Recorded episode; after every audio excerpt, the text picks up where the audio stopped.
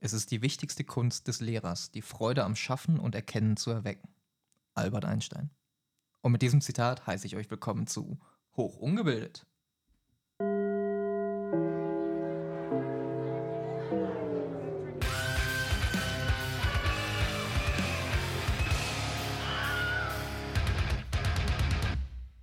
Ja, Folge 6 mittlerweile.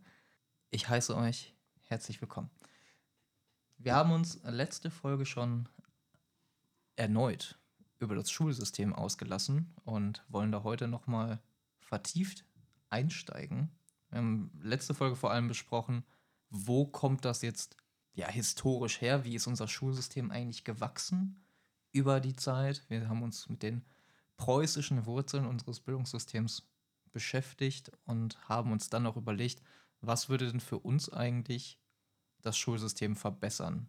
Wo liegen die Probleme und was würde aus unserer Sicht diese Probleme lösen? Welche Schulfächer oder welche Schulsysteme, Lernsysteme würden denn hier eigentlich diese alten preußischen Wurzeln mal herausreißen und für etwas frischen Wind sorgen, da wir als Gesellschaft natürlich extremem Wandel unterlegen sind. Wir verändern uns alle in unserer Einstellung. Und so militärisch geprägt, wie es Preußen früher war, sind wir heute einfach nicht mehr. Wir sind Menschen, die sehr stark Richtung Individualismus gehen und natürlich muss auch das Schulsystem dem irgendwie folgen. Da haben wir einerseits unsere Ideen besprochen, aber uns dann auch verschärft mit dem ja, Projekt der Uni Dresden beschäftigt, die Schuluniversität Dresden und haben uns mal angeschaut, wie genau funktioniert das eigentlich. Und Marcel war schon sehr begeistert davon, wie das funktioniert und wir würden uns alle auch sehr gerne mal einfach anschauen, wie genau läuft das eigentlich ab? Da mal so ein bisschen, bisschen Mäuschen spielen, uns das mal ansehen, weil das Konzept klingt wirklich mega, mega gut. Also, wenn man das flächendeckend umgesetzt bekommen würde, sofern es denn jetzt natürlich nach seiner Testphase, wie gesagt, das ist jetzt im fünften Schuljahr angekommen, wenn das wirklich gut funktioniert, da gute Ergebnisse bei rauskommen, da würden wir uns natürlich wünschen, dass das dann auch flächendeckend in Deutschland ausgerollt wird, weil man hier, wie Marcel es gesagt hatte, man hat vom Kindergarten quasi bis zum Doktor alle Bildungsbereiche abgedeckt unter einem Haus, unter quasi einer Institution, was natürlich bahnbrechend für das Bildungssystem, für das Lehrsystem wäre. Aber natürlich stehen denen dann auch letzten Endes Probleme entgegen. Wir haben es letztes Mal schon angesprochen, gerade die Bürokratie in Deutschland und auch natürlich der Föderalismus unter dem wir halt quasi unser Bildungssystem hier ausrollen. Es ist ja ein, ein staatliches System. Am Ende ist einfach ein Problem oder auch ein, ein Hemmnis, das dem entgegensteht, dass quasi diesem guten oder auch kreativen, individuellen Unterricht, den wir uns ja eigentlich wünschen, entgegensteht. Was seht ihr da für Probleme, die gerade Bürokratie, Föderalismus quasi einem, einem solchen Projekt, wie wir es jetzt haben, selbst wenn es dann erfolgreich aus seiner Testphase herausgeht, welche Probleme können sich da auftun? Junge. Büchse der Pandora. Also erstmal ähm, vom Kindergarten bis zur Uni ähm, ist jetzt nicht der Anspruch dieser Universitätsschule in Dresden. Ähm, aber was ich damit meinte, ist, dass für mich denkbar ist. So, ne? Also das mal vorangestellt. Ähm, Probleme, Föderalismus. Ja, Junge, wo fangen wir an? Also in unserer Verfassung im Grundgesetz steht, dass ähm, für die Schule, für die Bildungspolitik die Länder verantwortlich sind. So. Und die unterste Organisationseinheit der Bundesländer sind die Kommunen. Und die Kommunen werden in jedem Bundesland dazu angehalten, die Lehrpläne, die auf Landesebene erstellt werden, umzusetzen. Dafür kriegen die ein Budget und damit ist es gut. So. Und ich glaube, so wird schon mal recht deutlich, ähm, gerade auch jetzt in der jetzigen Zeit, wo Bildungspolitik und Forschung und all diese Dinge gerade in der Bundespolitik viel diskutiert werden, sehr, sehr greifbar sind in der Öffentlichkeit. Das liegt meistens daran, dass es auf Bundesebene diskutiert wird. Ähm, klar, dass wir hier so ein paar Bruchlinien haben. Ne? Also einmal zwischen Bund und Ländern, zwischen Ländern und Kommunen. Und zwischen all diesen Bruchlinien fließt irgendwie Geld. Regionen, die reicher sind, sind super im Vorteil, die können mehr Geld für Bildung ausgeben, mega. Ähm, in der Regel sind das aber auch die Regionen, wo weniger Leute sind. Das heißt, die müssen auch weniger Geld für Bildung ausgeben, beziehungsweise können pro Schüler, pro Schülerin, pro Lehrer mehr Budget zur Verfügung stellen. Also Geld ist hier, glaube ich, erstmal der zentrale Faktor. Ähm, wir gehen ähm, mit diesen regionalen Unterschieden in der Bildung in Deutschland nicht solidarisch um, sondern äh, also höchstens innerhalb der Bundesländer. Und auch da ist es so, dass ähm, häufig die Kommunen angehalten werden, ähm, solche Kooperationen einzugehen. Ne? Also was man zum Beispiel häufig sieht ähm, im Ruhrgebiet, ähm, ist das mittlerweile schon gang und gäbe, dass Kommunen sich zu bestimmten politischen äh, Verantwortlichkeiten zusammenschließen. Äh, ich glaube, das coolste Beispiel dafür ist, ähm, das ist jetzt komplett außerhalb des Bildungskontexts, aber im, Ruhrgebiet war früher alles Stahl und Kohle und hier Industrie komplett, ja. Ähm, heute wandelt sich das, äh, beziehungsweise seit 30, 40 Jahren wandelt sich das Ruhrgebiet zu so einem auch Dienstleistungs, äh, zu so einer Dienstleistungsregion. Und aus dieser Industriezeit ist halt zum Beispiel ein Fluss, die Emscher, übelst, also versifft ist kein Wort dafür, ja. Also wenn du in die Emscher gegangen bist, so, dann bist du im Krankenhaus gelandet. Auf jeden Fall. Also ging gar nicht. Da, da war kein Fisch, da war kein Amöbel, da war alles tot. Ja? Es war einfach nur eine Suppe aus Chemikalien. Und die Emscher wurde jetzt eben durch die Kommunen, die an der Emscher liegen, äh, zusammen in einem gemeinsamen riesigen Projekt renaturiert und das hat wunderbar funktioniert. Die, äh, die äh, Emscher ist jetzt zu weiten Teilen wieder ein naturnah funktionierender Fluss und ein Ökosystem. Ja? So, und so eine Art von Kooperation ähm, braucht es im Moment für die Schulen, ähm, gerade in den sozial schwacheren Regionen. Da müssen eben Budgets, Ressourcen, Zeit, Organisation zusammenfließen, damit das alles ein bisschen effizienter wird. Ähm, also so jetzt erstmal meine, meine Forderung an den Jetzt-Zustand. Aber grundsätzlich muss das darin münden, dass sich unserer, äh, unser Föderalismus im Bildungssystem ändert. Denn ähm, was auch in unserer Verfassung steht, ist, dass der Staat die Verantwortung dafür hat, dass die Lebensbedingungen für die Menschen in Deutschland möglichst überall gleich sind. Und wenn man einen Wettbewerb zwischen Bildungssystemen in den Bundesländern zum Startpunkt macht, zur Grundlage macht eines Bildungssystems, ähm, das eben diese Gleichheit produzieren soll, beziehungsweise Chancengleichheit, ähm, dann klappt das nicht. Und ich meine, das sehen wir ja auch. Ne? Es ist ja regelmäßig so, dass die Bundesländer, die mehr Kohle haben, die weniger Leute haben, besser abschneiden in den ganzen Bildungsratings. Und ich meine, das ist ja alles keine Überraschung, weil die halt mehr Kohle pro Schüler ausgeben können. Also das ist jetzt alles, alles, alles kein Hexenwerk. Ne?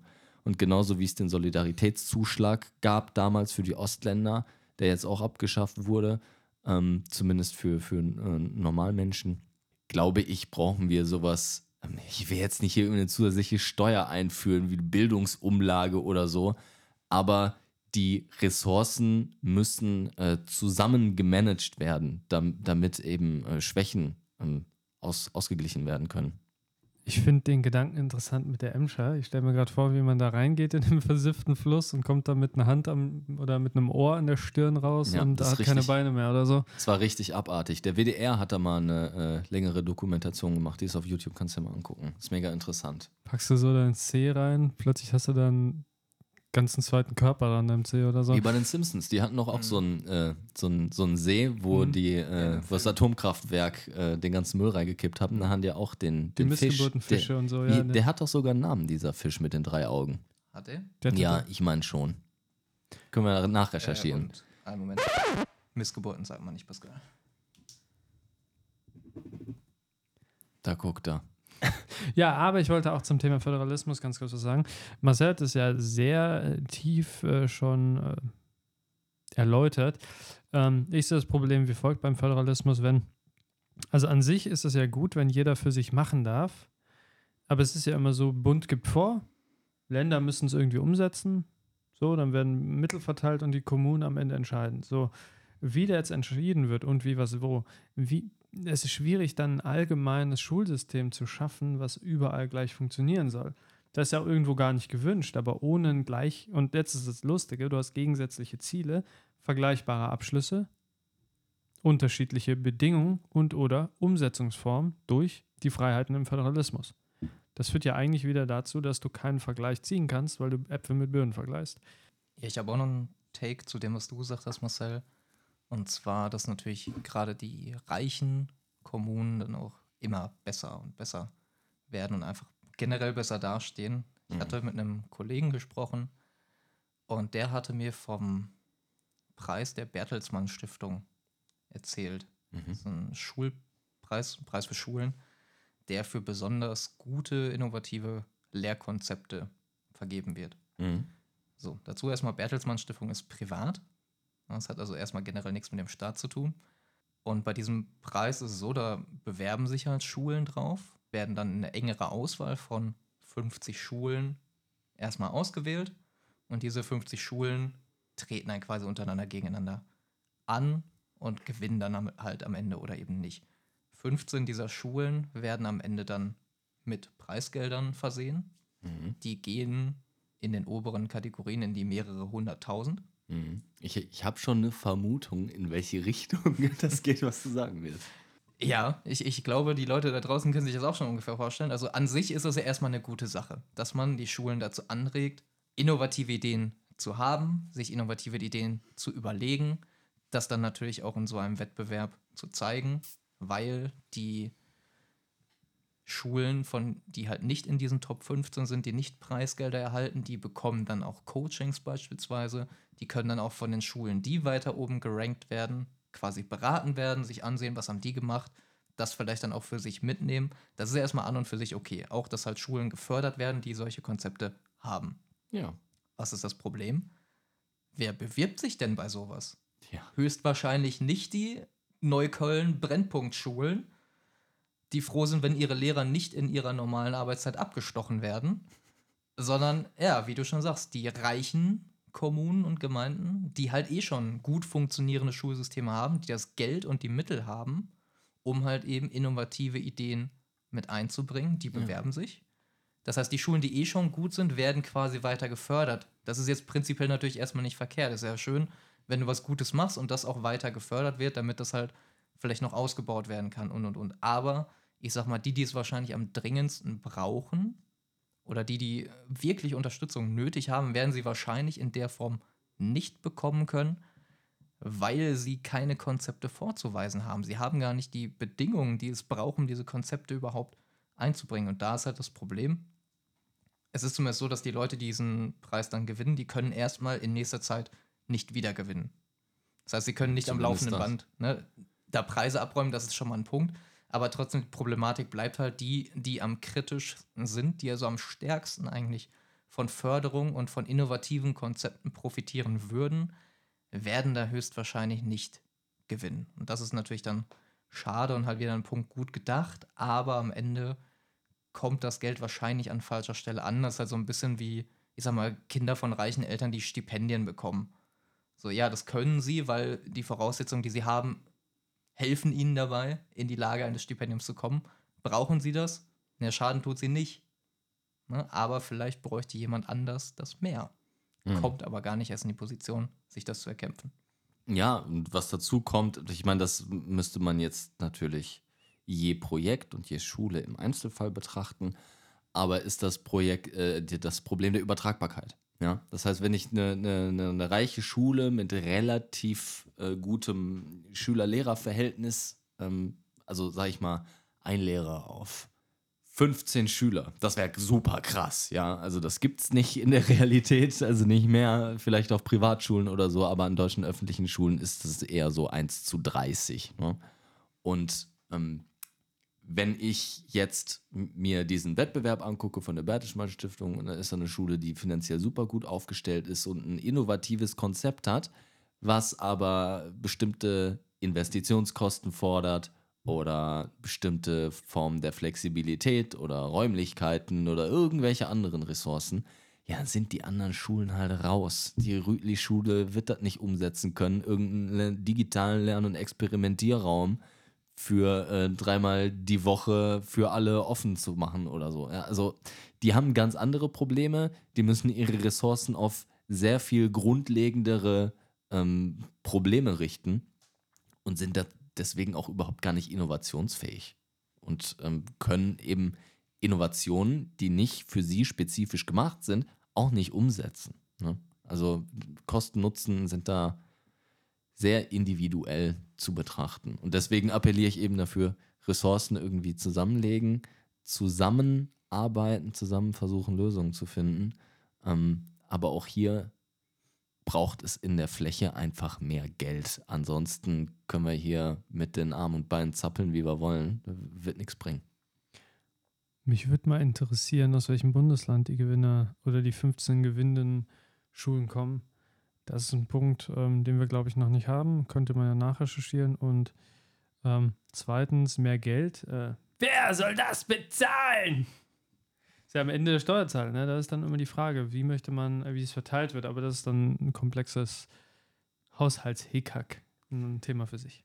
Gut, du darfst halt das Mehrzahlen an Steuern auch nicht immer als Totschlagargument nehmen. Ja, wir zahlen alle ungern Steuern und ja, im internationalen Vergleich ist Deutschland das Land mit den quasi höchsten Steuern, die hier gezahlt werden.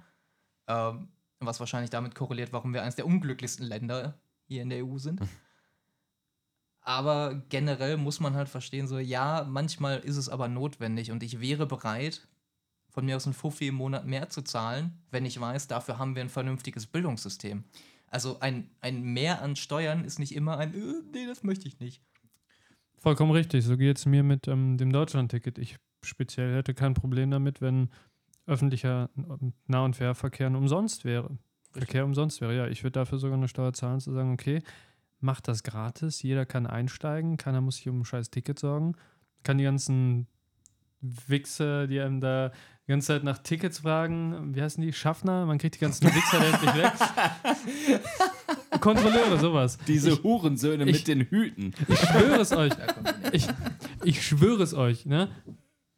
Ich bin ja eine Zeit lang nach Dortmund gefahren, von Essen aus, zur Uni.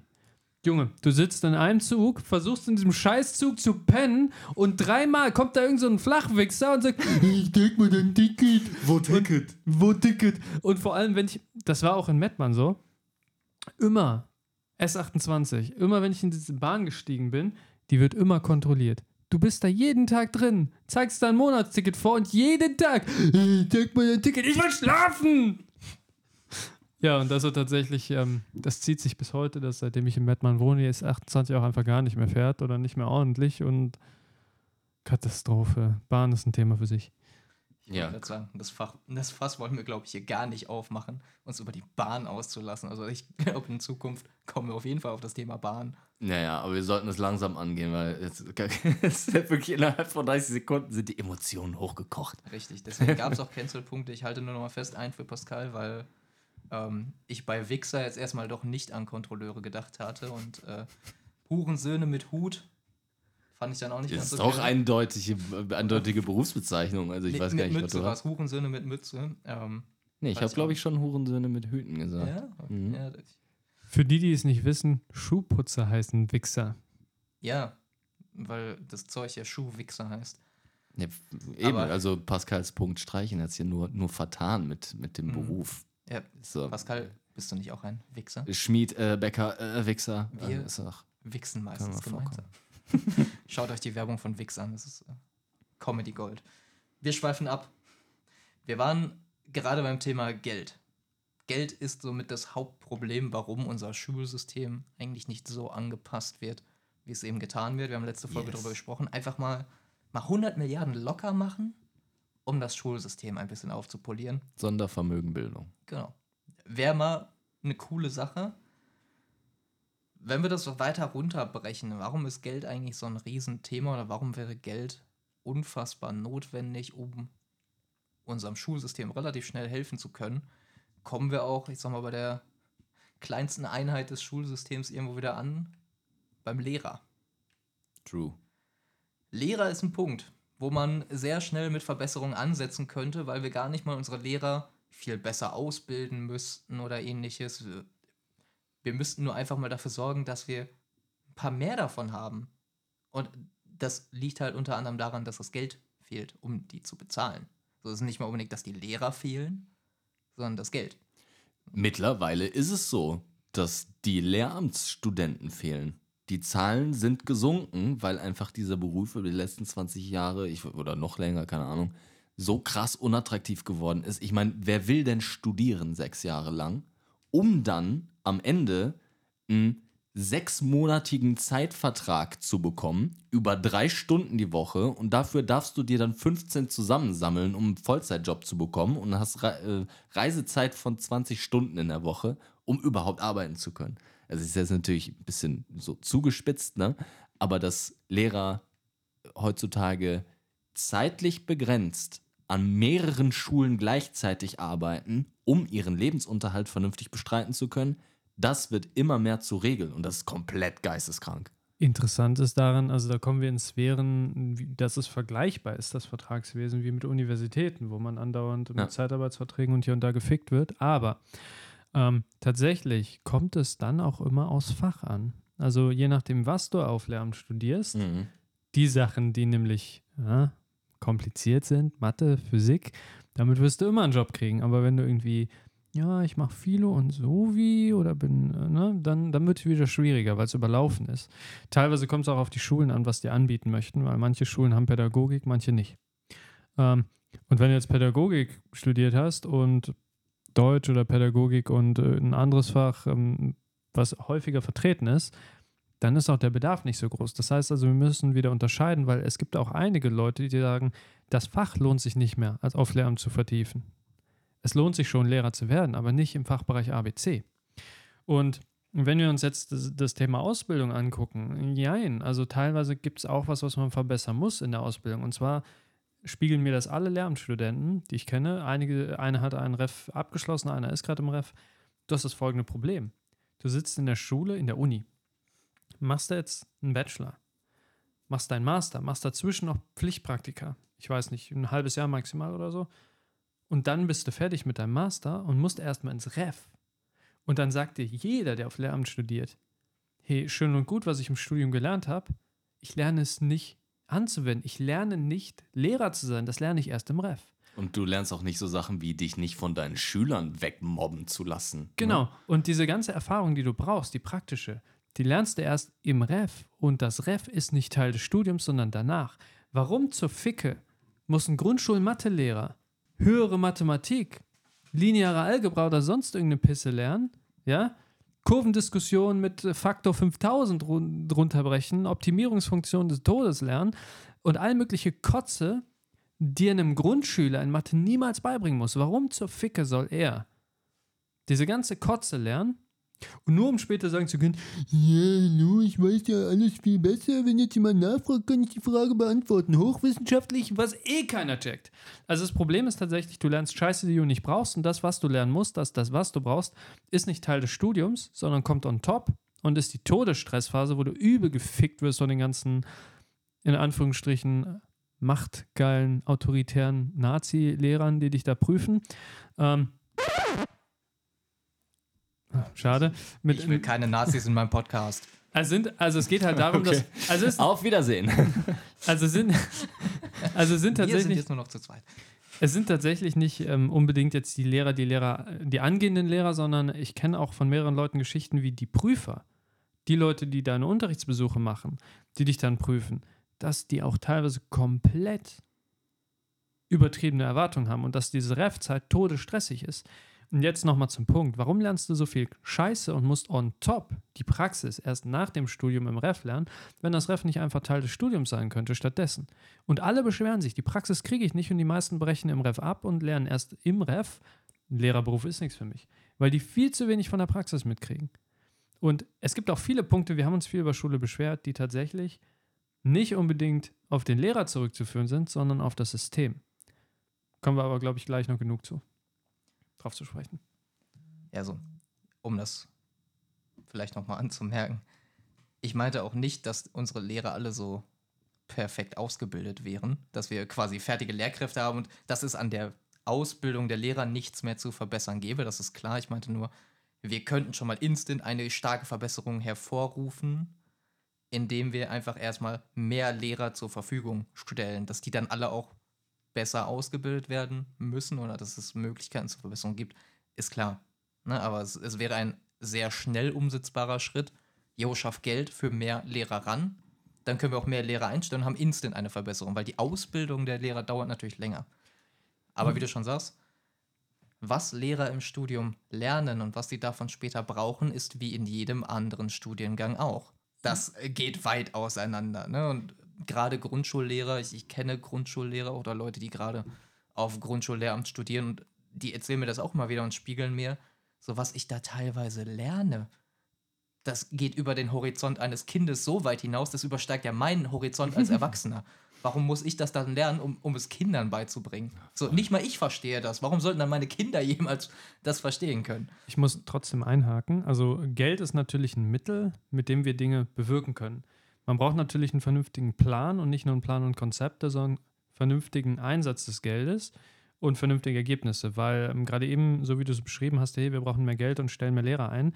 Ähm, wenn man Geld auf ein Problem wirft, ändert sich nichts. Beispiel, du kannst einem Obdachlosen Geld ins Gesicht werfen, der wird jetzt nicht unbedingt sein Leben verbessern, weil er Geld bekommen hat. Ne? Dieses Thema Fischer-Fisch-Problem. Also wenn du jemandem Fisch gibst, wird er satt für einen Tag, aber wenn du ihm das Fischen beibringst und da ähm, wollte ich jetzt nur ergänzen, das hast du wahrscheinlich auch damit gemeint, der Einsatz des Geldes muss vernünftig laufen, da muss mehr hinterstehen als nur mehr Lehrer.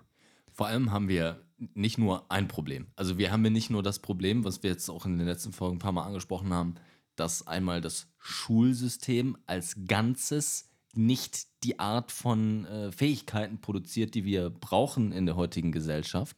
Das ist ja das eine Problem. Aber das, worüber wir gerade reden, ist ja ein anderes auf einer anderen Ebene. Denn die Schule, wie sie jetzt ist, die zielt ja auf ein bestimmtes Ergebnis. Ja? Der Schüler, wie er dann halt erfolgreich durch dieses Schulsystem kommt.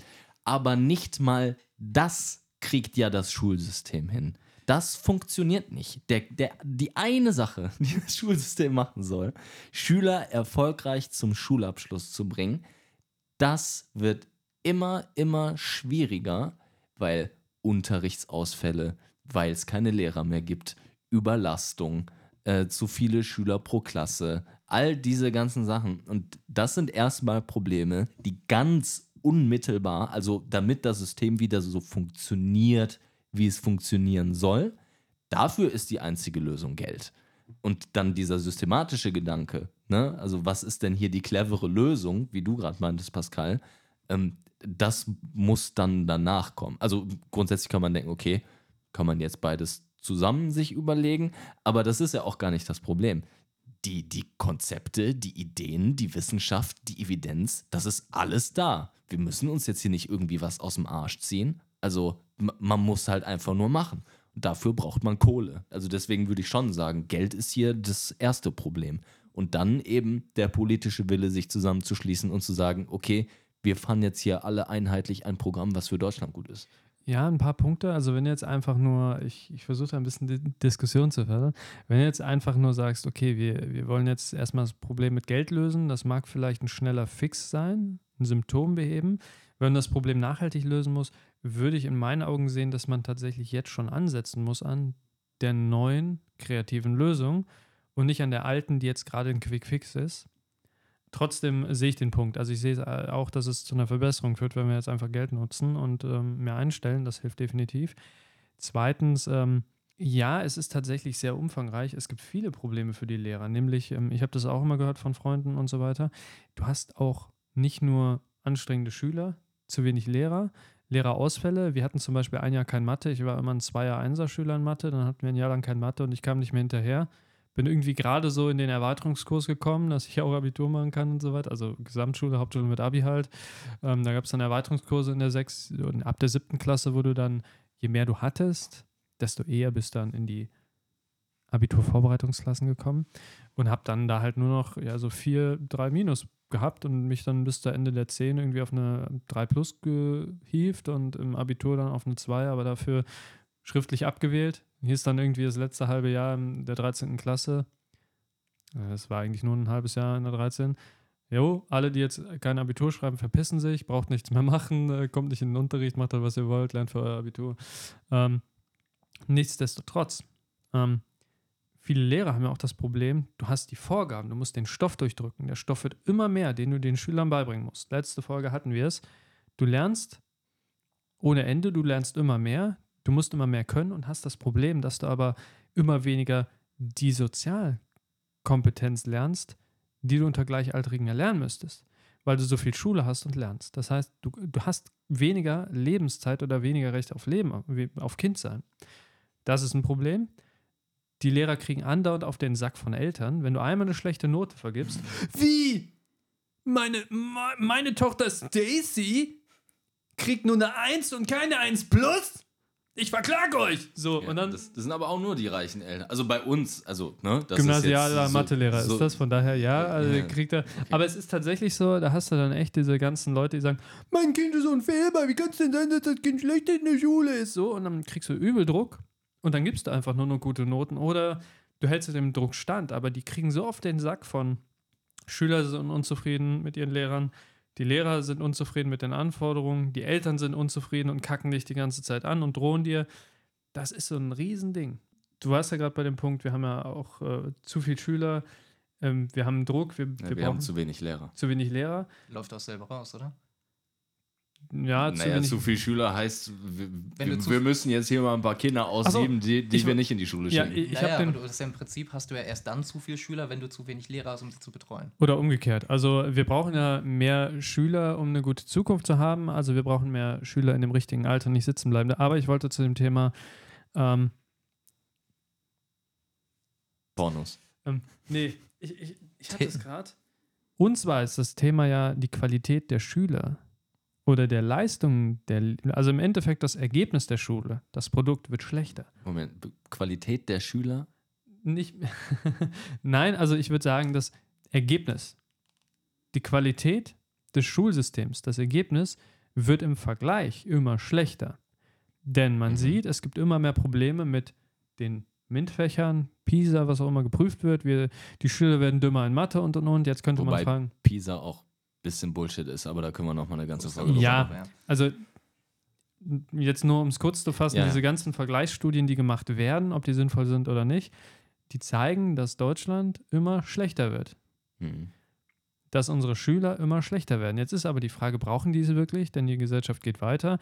Und der andere Punkt ist, ähm, welche Messwerte werden verglichen? Ist es überhaupt so sinnvoll? Das hätte ich jetzt auch gesagt. Mhm. Aber nichtsdestotrotz, das, was wir aktuell haben, zeigt, dass die Schule immer schlechter wird, die Schüler immer dümmer. Und weißt du, wo das ganz zufälligerweise mit korreliert? Mit den sinkenden Bildungsbudgets. Seit das Geld knapper wird, werden die Leistungen schlechter.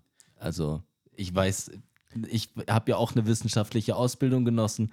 Korrelation ist nicht Kausalität, aber ich, äh, oh, können wir vielleicht hier mal ein paar Vermutungen anstellen. Was? Ja, Hypothesen. Korrelation, nicht Kausalität? Das ist, äh, das wird in der medialen äh, Berichterstattung aber anders dargestellt. Nee, das wird nicht anders dargestellt. Die Leute sind einfach zu dumm, um diesen Unterschied zu checken, weil Journalisten einfach. Ich würde aber eher sagen, dass Journalisten sich dieser Unterscheidung durchaus häufig bewusst sind, Aber aber, sich gegen die ignorieren. Kommunikation entscheiden, weil sich das besser verkauft. Genau das wollte ich damit Ich sagen eigentlich. Hm. die einen wissen es, die anderen nicht. Ja klar, es gibt auch so ne- viele Pseudo-Journalisten, die einfach dumm sind, klar. Ja. Nee. Ähm, ich wollte auch genau das sagen, was du im Prinzip angemerkt hast. Also alles, was du sagst, Pascal, ist vollkommen richtig. Aber ich habe von dir noch keinen Punkt gehört, der sich nicht mit mehr Geld lösen lässt. Und das ist halt so, ja, mag sein, dass unsere Bildung schlechter wird. Könnte daran liegen, dass zu wenig Lehrer da sind, um dir zum Beispiel ein weiteres Jahr Mathe zu vermitteln, was du vielleicht gebraucht hättest. Auch neue Schulkonzepte. Ja, das ist mega wichtig, dass wir diese neuen Schulkonzepte haben und jetzt nicht quasi das alte Schulkonzept mit genug Geld erstmal wieder auf den Stand heben, wo es war, nur um dann ein neues Konzept einzuführen, anstatt direkt zum neuen Konzept zu gehen. Ja, okay. Aber auch für ein neues Konzept. Du brauchst für dieses Konzept Lehrer. Du brauchst Lehrkräfte, die da sind. Das heißt, erstmal mehr Lehrkräfte wieder zu haben, ist essentiell, damit wir langfristig unser Schulsystem revolutionieren können. Und dafür brauchen wir mehr Geld, weil so wie es jetzt ist, wir haben gerade über Zeitverträge gesprochen. Eigentlich war Lehrer ja mega cool, weil du warst Beamter. Beamter Mhm. hat sehr viele Vorteile. du hast gutes Geld verdient, wirklich gutes Geld. Und es ist auch heute noch so. Wenn du verbeamteter Lehrer bist, du verdienst gut. Und auch für später, ne, Pension, dein Alter ist abgesichert und und und, die Arbeitsbedingungen sind super. Das ist richtig geil. Das ist richtig attraktiv. Und wenn das jeder Lehrer kriegen würde, dann würden wahrscheinlich auch mehr Leute wieder darüber nachdenken, das zu machen. Das heißt, das Grundkonzept ist gut. Und das ist ja auch eigentlich der Punkt, warum man jetzt mittlerweile sagen kann, dass es für Lehrer so scheiße ist. Wenn wir jetzt alle Lehrer so mit Zeitverträgen ausstatten würden, dann würde das niemand mehr machen. Aber man hat ja hier einen klaren Vergleich. Man kann sagen, es gibt die, die privilegierten, verbeamteten Lehrer und die, die in Zeitverträge reinrutschen, wo man halt so tolle Stories hört wie aus Berlin, wo es wohl gang und gäbe ist. Du wirst für den Zeitraum nach den Sommerferien bis zum Zeitraum vor den Sommerferien eingestellt, dann rausgeschmissen mhm. mit der Aussage, aber wir kommen da dann nach den Sommerferien gerne nochmal auf dich zurück und dann beginnt der nächste Vertrag. Das heißt, du mhm. bist eine durchgängig beschäftigte Arbeitskraft an und für sich, weil du halt immer wieder deine Beschäftigung hast, aber du bist nicht mal regelmäßig ein Jahr angestellt, was zum Beispiel auch natürlich in Punkten der Arbeitslosigkeit, Arbeitslosengeld dich hart fickt. Es ist schlecht für deine Rentenpunkte, weil du immer wieder halt rausgeschmissen wirst. Und was ist das denn bitte für ein Arbeitsverhältnis? Wer soll sich denn davon angesprochen fühlen, zu sagen, ja, doch, das ist, das ist, wie ich gerne mein, mein Arbeitsleben verbringen würde. Ja. Und da sehe ich den großen Punkt, warum uns Geld so unglaublich helfen würde. Mach aus jedem Lehrer wieder einen verbeamteten Lehrer. Das ist ein extrem attraktives Arbeitsverhältnis wo dann auch wieder mehr Leute sich denken, ja gut, dann ergreife ich das natürlich auch, weil ich jetzt nicht hier wie der letzte Wage-Slave in irgendeinem so Ausbeutungsverhältnis von zehn Monatsverträgen drin stecke. So, ja, so machst du eine, einen Berufszweig nicht attraktiv. Ja, Lehrer zu sein, heißt immer mehr Saisonarbeiter zu sein. Ne? Ja, und das ist halt ein Ding, das geht nicht. Du kannst diese Berufsgruppe nicht so ausbeuten. Das ist derselbe Trick, ähm, wie sagt man, Arbeitnehmer hassen diesen Trick, aber ähm, der, an den Unis passiert das genauso. Wenn du drei Jahre lang Vertrag kriegst oder drei Verträge, dann ist der vierte eine Übernahme, Pflicht.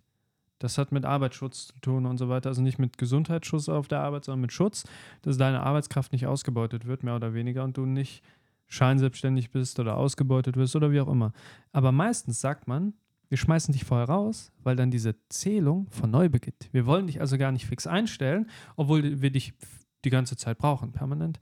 Man trickst dieses System aus und das macht der Staat, der diese Systeme geschaffen hat, eigentlich, um einen zu schützen. Ähm, ein interessanter Punkt ist ja auch, ähm, dass du als Lehrer ja auch selber, also es gibt Lehrer, die haben echt Bock, die wollen was machen, die wollen es verbessern. Ich kenne da ein paar, also die wollen, die, die wollen das echt anders machen die haben dann zum Beispiel das Ziel, wir, wir beschweren uns ja über Deutschunterricht. Du lernst ja nur irgendeine Kacke. Und ähm, die haben dann halt wirklich Bock darauf. Also Leute, ich habe Bock, was anzupacken. Ich habe Bock, die Welt zu verbessern, aber es muss auch, irgendwann muss auch mitmachen.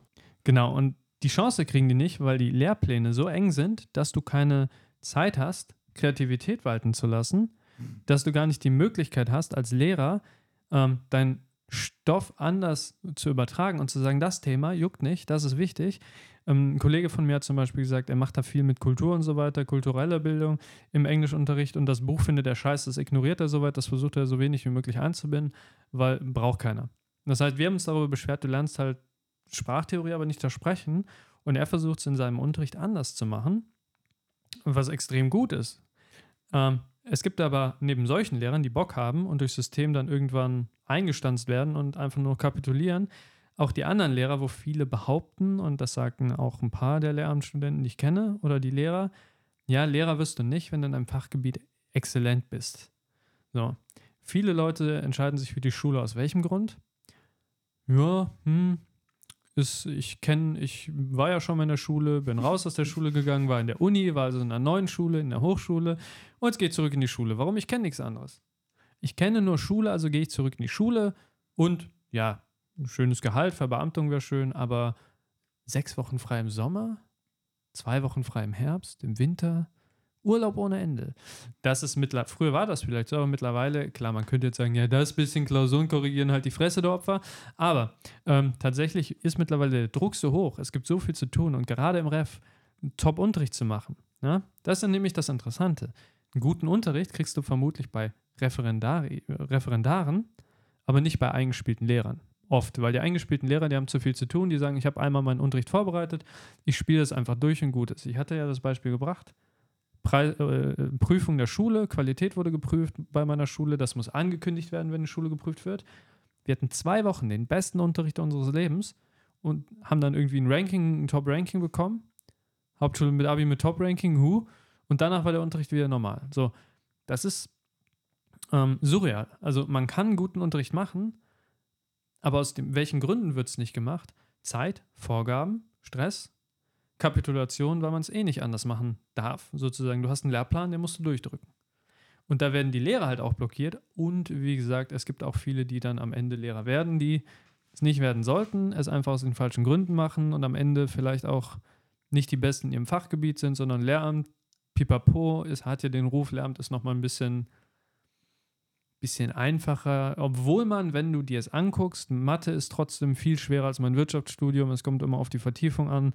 Ich will jetzt gar nicht drüber wettern, was gut oder schwer oder ist ein schweres Studium besser, aber es gibt halt auch genug Leute, die sagen, Lehrer werden nicht Experten in ihrem Fachgebiet. Ja. Leider. Ähm, also das mit dem äh, gut und schlecht und schwierig und leicht, äh, da haben wir ja schon mal in der Folge drüber geredet.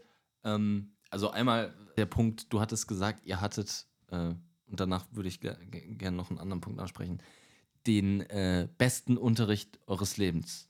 Ähm, also war das auch de der für dich beste vorstellbare Unterricht? Oder äh, hast du, sagst du, das auch noch deutlich Luft nach oben? Mm, deutlich Luft nach oben. Wir hatten halt mehr Gruppenarbeiten und ein bisschen was Experimentelles, aber im mhm. Endeffekt war das jetzt nicht, dass man sich dachte in der Woche, wir hatten anderen Unterricht, aber es war jetzt nicht, dass ich mir dachte, so muss Schule. Ja, okay, alles klar.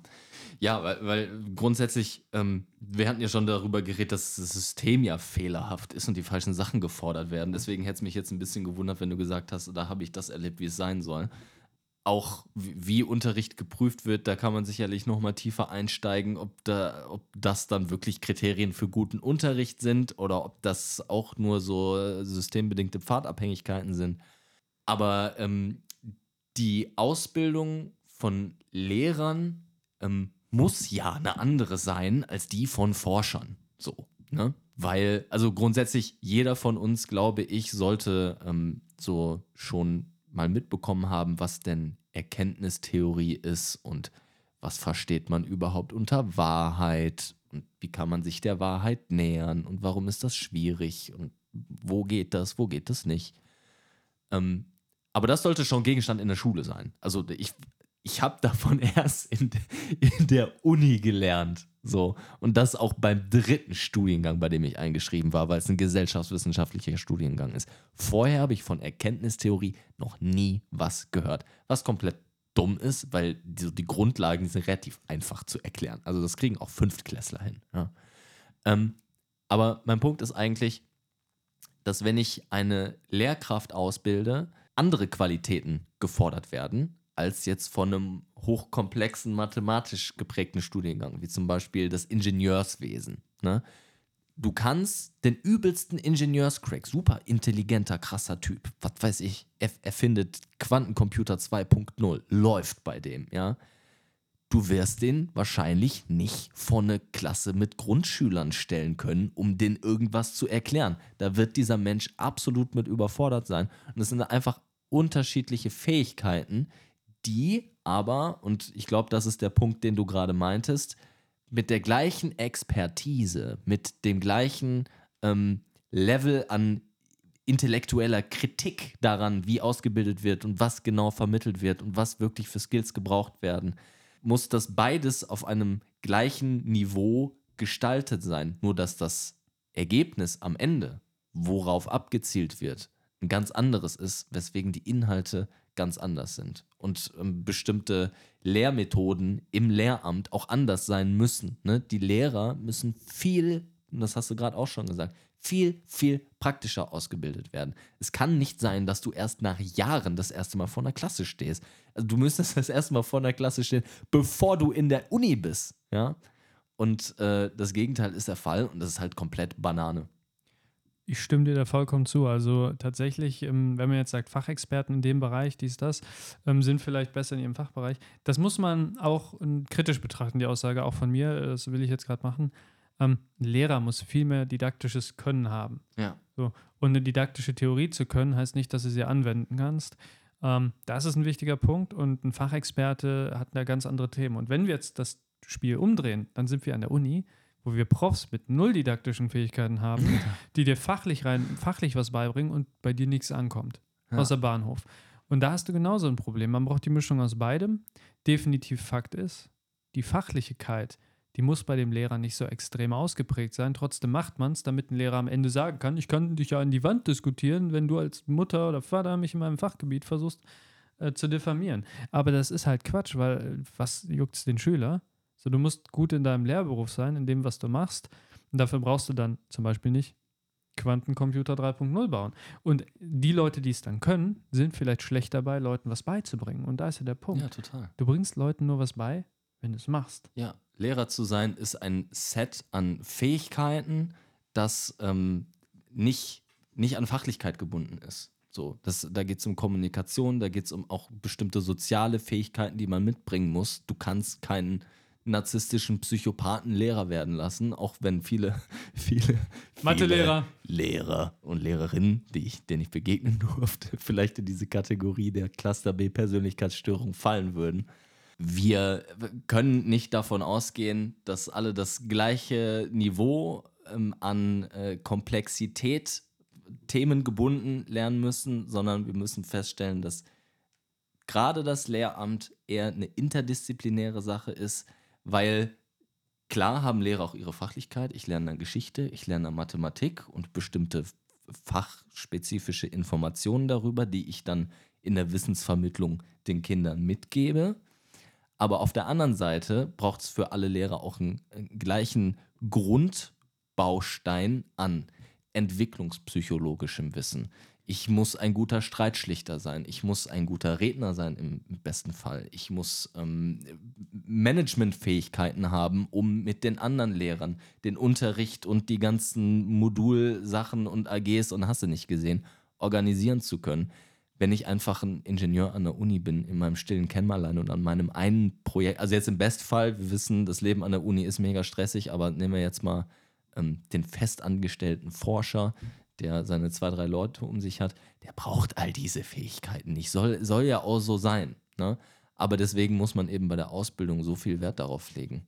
Weil in der Schule liegt nicht irgendwie die Intellektualität des Lehrers im Vordergrund, sondern dass die Kinder am Schulende mit dem Schulgang aus, aus diesem Gebäude rausgehen und irgendetwas mitnehmen. Ja, und nicht das Gefühl haben, ja, okay, ich komme hier irgendwie äh, nicht mit und äh, werde damit allein gelassen. Denn das ist das Allerschlimmste. So verliert man das Vertrauen in die Institution. Und ähm, so war es bei mir mit Mathe. Ich, mein Eindruck war halt, okay, also Mathe und Mathelehrer sind halt einfach scheiße. Ja, dann habe ich hier jetzt mal wohl keinen Bock mehr drauf. Ne? Und das hat dann halt Jahre gedauert, bis sich das gelegt hat. Und bei manchen legt sich das gar nicht. Und dann äh, hat man wahnsinnig viel Potenzial verschwendet. Das geht nicht. Richtig, so genau wie du sagst, dieses, dieser didaktische Anspruch. Eigentlich dürften ja Narzissten und Lehrer mit sonstigen Problemen gar nicht Lehrer werden. Ja, es passiert halt trotzdem. Es werden auch haufenweise Klar. Leute, Lehrer, die extrem schlau sind, wirklich gut in ihren Sachen, aber schlecht in der Didaktik. Das mhm. passiert nun mal. Ja. Genau wie du sagst, Professoren, ja, ich durfte es ja live erleben in dem Fach, für das ich Tutor war. Die Professoren waren Katastrophen. Die waren super gut in ihrem Gebiet, aber die waren eine Katastrophe darin, dieses Fach an die Studenten heranzutragen, weil auch die Studenten, das war ein quasi studienfremdes Fach, würde ich es jetzt mal nennen.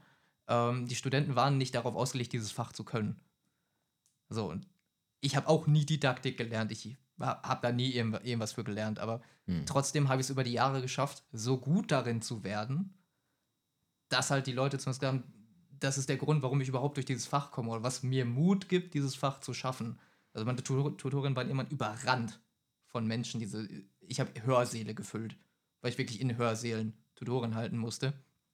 Und da hat man gemerkt, ja, es ist halt wichtig, dass du den Leuten was erklären kannst. Und erklären konnte ich halt, weil ich auch wirklich mir überlegt habe, ich kam ja von der anderen Seite. Ich wusste ja, wie die andere Seite denkt und habe mich dann halt da reinversetzt und so versucht zu erklären. Und das mangelt vielen. Und da haben auch Kollegen, die halt Lehramt studieren, mir gesagt, so ja, ihr tut mir schon manchmal ein bisschen leid, wenn ihr da so erzählt, wie es bei euch in der Uni war. Ich will mir das gar nicht vorstellen, weil schon bei uns im Lehramtsstudium sind da teilweise absolute Katastrophenfälle an Didaktikern drin. Der Großteil ist gut, aber ab, manche sind absolute Grütze. Da will ich nicht wissen, wie das bei euch ist, von Leuten, die von Didaktik immer gar keinen Plan haben. Ich habe gesagt, ja, der Großteil von denen ist auch einfach Müll. Ja. Und schlechte Didaktiker. Ja. Und das ist halt wieder das, das, was wir brauchen. Wir brauchen eigentlich praktisch ausgebildete Lehrer, die halt schon von früh auf sich diesen Kindern quasi stellen, sich Unterricht stellen und lernen, wie das funktioniert. Also warum erst so spät? Das ist halt ein Fail von dem System an sich, weil so ziehst du keine guten Didaktiker heran und so landen dann halt letztendlich auch entweder die Narzissten, die komischen Leute, die super gut sind, aber nicht erklären können, die Alkoholiker, die Kindergrabbler, ja, sorry. Ja, so landen die halt alle irgendwie in diesem System, weil, ja, wenn du das nicht vorher mal vernünftig machst und die auch schon mal in diese Situation reinsetzt und guckst, ja, wie verhalten die sich denn in diesen Situationen? Ja, früher oder später, wenn du halt so spät erst angehst, ja, die sind mit ihrem Studium durch. Die müssen jetzt irgendwie durch ihr Ref, die müssen ein halbes Jahr halbwegs kompetent wirken, damit ich die nicht zum Teufel jage. Und dann lasse ich die auf die, die Schülerwelt los. Ja, dazu nochmal, also man wird niemals verhindern können, dass Arschlöcher sich durchs System schmuggeln. Also Nein, also das wollte ich damit nicht suggerieren, ne? Aber ähm, war auch nicht meine Aussage. Also. Was wir machen können, ist eben zu schauen, was, was sind denn die Notwendigkeiten? Und die Notwendigkeiten stehen im Moment nicht im Vordergrund. Was im Moment steht, äh, im Vordergrund steht, ist das System zu erhalten und zu gucken, dass es so bleibt, wie es ist. Mir geht gerade das Herz auf, weil sowohl Flo als auch Marcel, ihr habt beide die schönen Spurks in der Wissenschaft beschrieben und euch darüber beschwert. Das finde ich sehr. Das äh, hat mir gefallen. Das freut uns doch, wenn wir dich nochmal emotional berühren konnten. Pascal fühlt sich immer emotional abgeholt, wenn andere Leute beleidigt werden wenn, wenn man über Profs und Wissenschaftler schimpft, die äh, in ihrem Kämmerchen äh, ihre Spurk Asperger Autistentum schafft, ausleben und alle anderen damit irgendwie nerven und ficken. Ja, das war ja genau mein Punkt, dass sie halt nicht andere nerven sollen mit ihrem Strebertum, sondern dass es für jeden Menschen mit seinen Talenten einen Ort gibt, einen Platz gibt und dann sollen die in ihrem stillen Kämmerlein den Quantencomputer 2.0 erfunden. Erfinden ist doch geil. So, ChatGPT. So, das, das, das, hat kein, kein kreativer Kunstlehrer erfunden, ja, sondern es waren irgendwelche Nerds, die zwölf Stunden am Tag sich einen weggecodet haben, ja. Aber das ist halt das Problem. Ähm, an sich soll es für jeden den Spezialbereich geben, wo er hingehört und wo er quasi optimal aufgehoben ist. Das differenziert sich aber teilweise von dem Ort, wo die Person vielleicht auch hin möchte, weil er sagt, ja, ich bin voll schlau und könnte richtig tolle Dinge machen, aber ich will gerade eigentlich nur möglichst chillig mein Geld verdienen und mache deswegen was anderes. Also jetzt nicht, dass Lehrer der chilligste Beruf wäre, den ich mir vorstellen kann. Also, wir haben es ja gehört, Klausuren korrigieren. Also ich will nicht der Deutschlehrer in meiner Oberstufe gewesen sein, als wir da Texte von 20 Seiten pro Schüler verfasst haben, in einer Sauklaue. Ey, dass die es überhaupt geschafft, geschafft haben, meine Klausuren zu lesen. Respekt. Na, also, das will ich nicht korrigieren. So, aber wenn du zum Beispiel jetzt ein Lehrer bist, der irgendein Fach hat, das nicht mal Klausuren hat, du sagst, gut, ich habe das jetzt schon ein paar Jahre gemacht, ich weiß sowieso, was ich jedes Jahr aufs Neue durchziehe, das wäre dann zum Beispiel entspannter, ne? Aber ähm, das ist halt der Punkt. So, die, die optimale Position, wo ein Mensch perfekt aufgehoben wäre, muss trotzdem nicht immer die sein, die für ihn auch optimal oder wünschenswert wäre, weil er dann vielleicht andere Ziele verfolgt, als ich möchte das, was ich kann, optimal einbringen. Ja, also du meinst, dass meine Fähigkeiten objektiv betrachtet andere sein können als mein Eindruck von meinen eigenen Fähigkeiten. Nicht nur das. Und dass also ich deswegen Entscheidungen treffe, die vielleicht im Gesamtsystem mhm. nicht optimal sind, aber aus meiner Meinung heraus optimal sind. Nee, nee, so meine ich. Also klar, dass du deine Fähigkeiten nochmal anders bewerten kannst, als es Leute tun. Ja, aber dass es darum geht, ich kann mir auch dessen vollkommen bewusst sein, was meine Fähigkeiten sind. Mhm. aber mich ja aktiv dagegen entscheiden, eine Position zu suchen, in der die perfekt genutzt wäre. Wenn ich sage, ja, ich könnte jetzt auch Quantencomputer 2.0 entwerfen, ich könnte mir aber auch einen Lachsen machen und in, in die Verwaltung gehen, weil ich sage, ja, ich trinke lieber Kaffee und esse Kuchen und bekomme mir ganz entspannt mein Geld. So, ne? Also ich kann mir absolut bewusst sein, dass ich viel besser wäre, für viel krassere Positionen geeignet als das, aber vielleicht ist es einfach nicht das, was ich möchte von meinem Arbeitsleben. Ich verstehe. Ja, es ist natürlich so, dass man die Wahl haben können muss. Man muss nicht dazu gezwungen werden oder sollte nicht dazu gezwungen werden, etwas zu tun, nur weil du gut drin bist.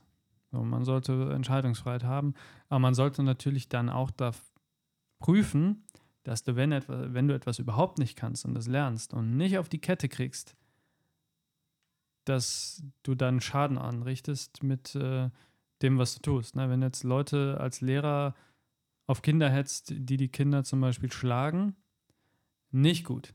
So, nur weil die Lehrer werden wollen, aber eigentlich lieber Quantencomputer entwickeln hätten sollen, muss man natürlich immer so eine Grenze ziehen und Voraussetzungen geben und prüfen, wer ist geeignet und wer nicht.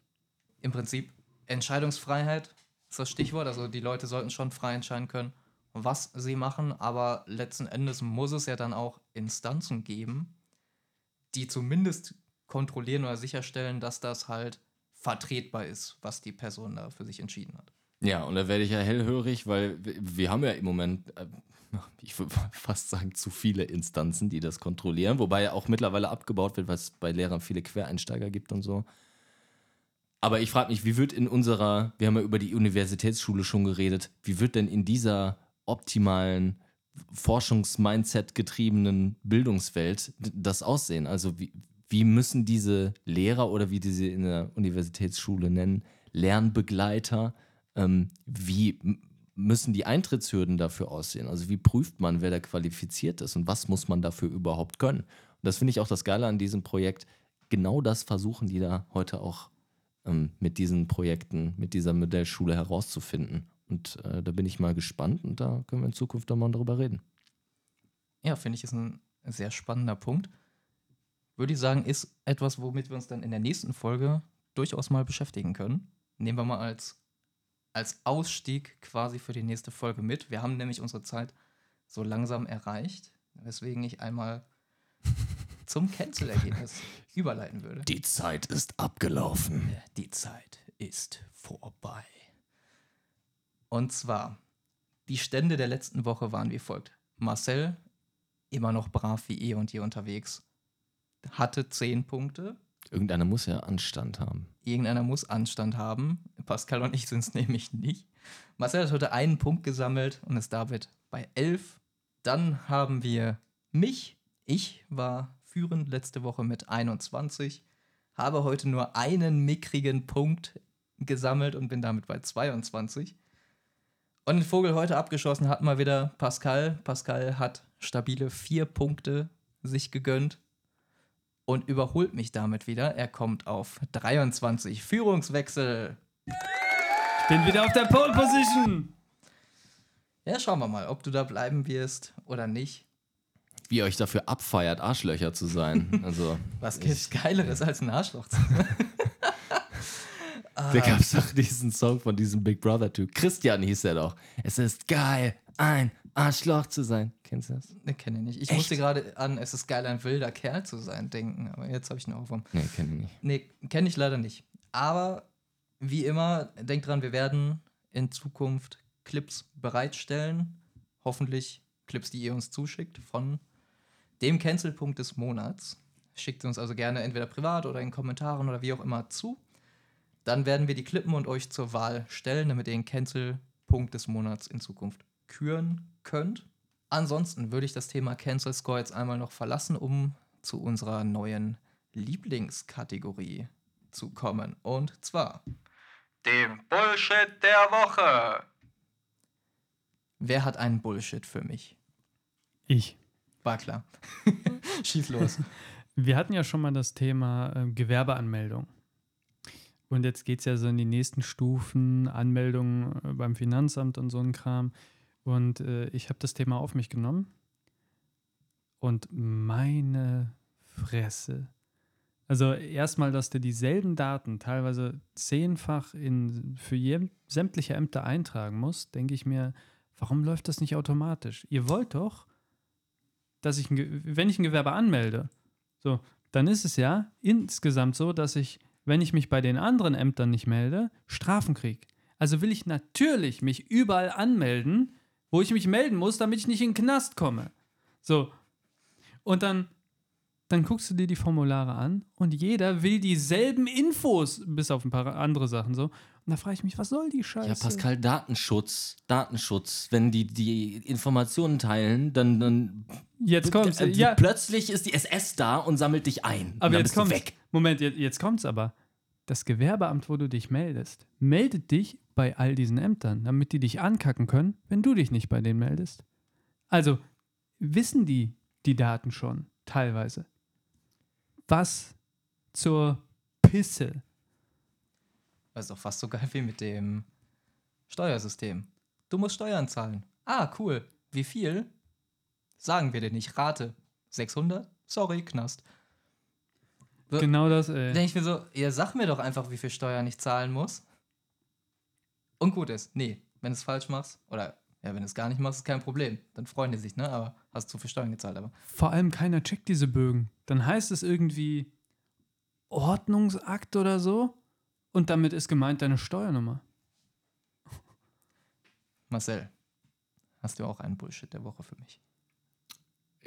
Das ist jetzt kein Bullshit, der mich wahnsinnig aufgeregt hat, aber war halt ziemlich dumm. Ich weiß nicht, ob der es mitbekommen hat. Äh, Christian Lindner hat auf irgendeiner ähm, Veranstaltung ähm, ich weiß nicht mehr genau, worum es ging und wo das war. Ähm, auf jeden Fall, ach so, das war äh, jetzt im Nachgang zur Wahl in äh, diesem thüringischen Landkreis, wo die AfD ähm, die, äh, gewonnen hat. Und da sagte er, ja, also wenn man ähm, sozial politischen Bullshit möchte, war letztlich so die Aussage, dann kann man, dann muss man nicht die AfD wählen. Die Linken haben das auch. Also, so, also das war so seine Aussage, ja. Und dann hat einfach die Linke dieses Zitat so aus diesem Kontext rausgerissen, von wegen im Notfall kann man noch die Linke wählen und da selbst Wahlwerbung mitgedacht. Und da dachte ich mir so, oh, Alter, seid ihr peinlich, ganz ehrlich. Kein Wunder, dass eure Scheißpartei auseinanderbricht. Ich habe die mal gewählt, aber das war mal wie dumm die. Es ist fast so geil wie mit dem Leila-Lied. Das war ja auch. Das, das nehmen wir jetzt nur als schlecht, weil das die jungen Hippen da von der anderen Partei gespielt haben und äh, das ist ja schlimm. Ja, so also, hat sich die gesamte Leila-Diskussion ergeben. Ja, überhaupt. Parteipolitik in Deutschland im Moment, ich könnte mich voll kotzen die ganze Zeit, wirklich. Also sucht mal auf YouTube eine Diskussion mit Politikern mit, äh, die irgendwie repräsentativ für ihre Partei da sind, wo dann mehrere Parteileute sind. Und sucht mal fünf Minuten am Stück in so einer Diskussion, wo über Sachthemen gesprochen wird. Wirst du nicht finden. Das ist alles nur populistischer Bullshit. Geht mir richtig auf die Eier. Was doch, schreibt uns in die Kommentare. Die verdienen Geld damit. Naja, würden sie es nicht, würden sie auch das Ganze nicht machen. Naja, fassen wir an der Stelle mal noch die heutige Folge zusammen. Wir haben uns über den Föderalismus unterhalten, über eigentlich das Kernproblem, das wir erstmal im Bildungssystem sehen, also die, die, die Lösung des Kernproblems, Geld. Geld würde viele Probleme, logischerweise nicht alle, lösen, die wir haben. Geld würde, ich sag mal, über so einen Wasserfallverlauf halt am Ende die Probleme, die wir erstmal haben, lösen. Natürlich nicht alle, aber es wäre schon mal hilfreich, wenn wir mehr Geld im Bildungssystem hätten, da halt gerade Lehrer häufig entweder unterbezahlt oder in richtig beschissenen Ausbeutungsverhältnissen mittlerweile arbeiten. Das heißt, dieser schöne Traum, dieses Bild, das man vom verbeamteten Lehrer hat, das ist halt heutzutage auch nicht mehr so hm. Standard, wie man sich das früher mal vorgestellt hat. Wir haben darüber geredet, dass auch die Lehrerausbildung an vielen Stellen einfach verbessert werden könnte, gerade durch praktische Beispiel, gerade durch sehr viel mehr Praxis, anstatt das halt hinten ans Ref einfach anzustellen. Und so würde sich halt langfristig zumindest mal die Situation verbessern lassen. Logischerweise muss irgendwann das Bildungssystem sich anpassen, aber zumindest um erstmal auf den, den Standard, den es eigentlich erreichen sollte, zurückzukehren, wäre Geld jetzt erstmal ein, ein Riesenpunkt. um Anreize zu schaffen, um Probleme zu lösen, die sich durch Lehrermangel ergeben. Das wäre schon mal durchaus eine Hilfe, die wir da ansteuern könnten. Und ja, ob wir nächstes Mal Ideen für gute Kontrollinstanzen haben, um dann natürlich auch die Lehrer, die letzten Endes dann in dieses Bildungssystem hineinkommen, auch zu prüfen. Da schauen wir mal, ob wir was finden, ob uns vielleicht auch kreative Dinge einfallen, ob wir noch zur Kreativität fähig sind nach unserem Bildungssystem. Ja, ihr kennt es, wir sind auf Social Media überall vertreten. Wir haben LinkedIn, YouTube, TikTok, Instagram, Facebook, Twitter, Reddit. Klingt schon wieder Pokémon-Rap. ja, TikTok, wir, Nidoran Menki. Oh. Wir sind überall vertreten, also äh, folgt uns, liked uns, teilt uns gerne mit Freunden, vor allem den Podcast, freut uns natürlich, hört rein, verfasst Kommentare, damit wir diskutieren können. Schreibt uns doch auch gerne mal vielleicht, seid ihr Lehrer? Habt ihr ein Friede, Freude, Eierkuchen, Beamtenverhältnis oder seid ihr auch Wage Slave, Zeit, zeitvertragsmäßig irgendwie gebunden? Habt ihr solche Dinge bei Freunden mitbekommen? Kennt ihr Leute, die quasi in diesem, in diesem Ausbeutungssystem von Zeitverträgen drin sind? Schreibt uns das gerne mal, damit wir da auch so ein bisschen Feedback von außen bekommen. Und ja, damit würde ich sagen, sind wir für heute raus. Macht's gut. Tschüss.